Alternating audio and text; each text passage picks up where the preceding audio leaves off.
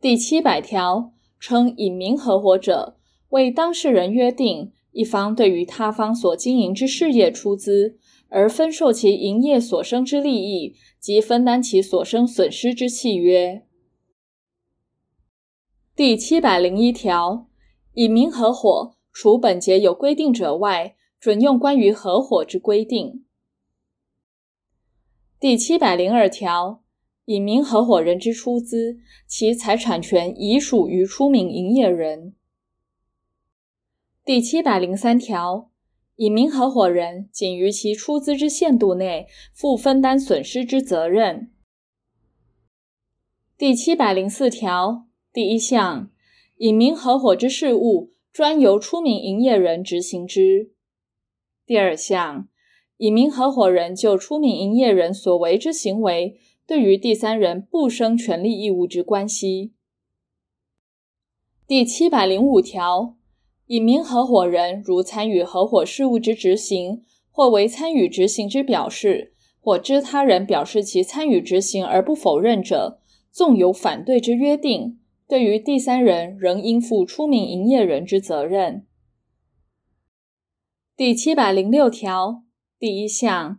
隐名合伙人纵有反对之约定，仍得于每届事务年中查阅合伙之账簿，并检查其事务及财产之状况。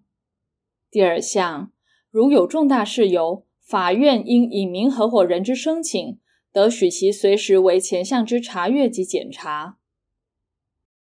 第七百零七条第一项，出名营业人除契约另有订定外，应于每届事务年中计算营业之损益，其应归隐名合伙人之利益，应即支付之。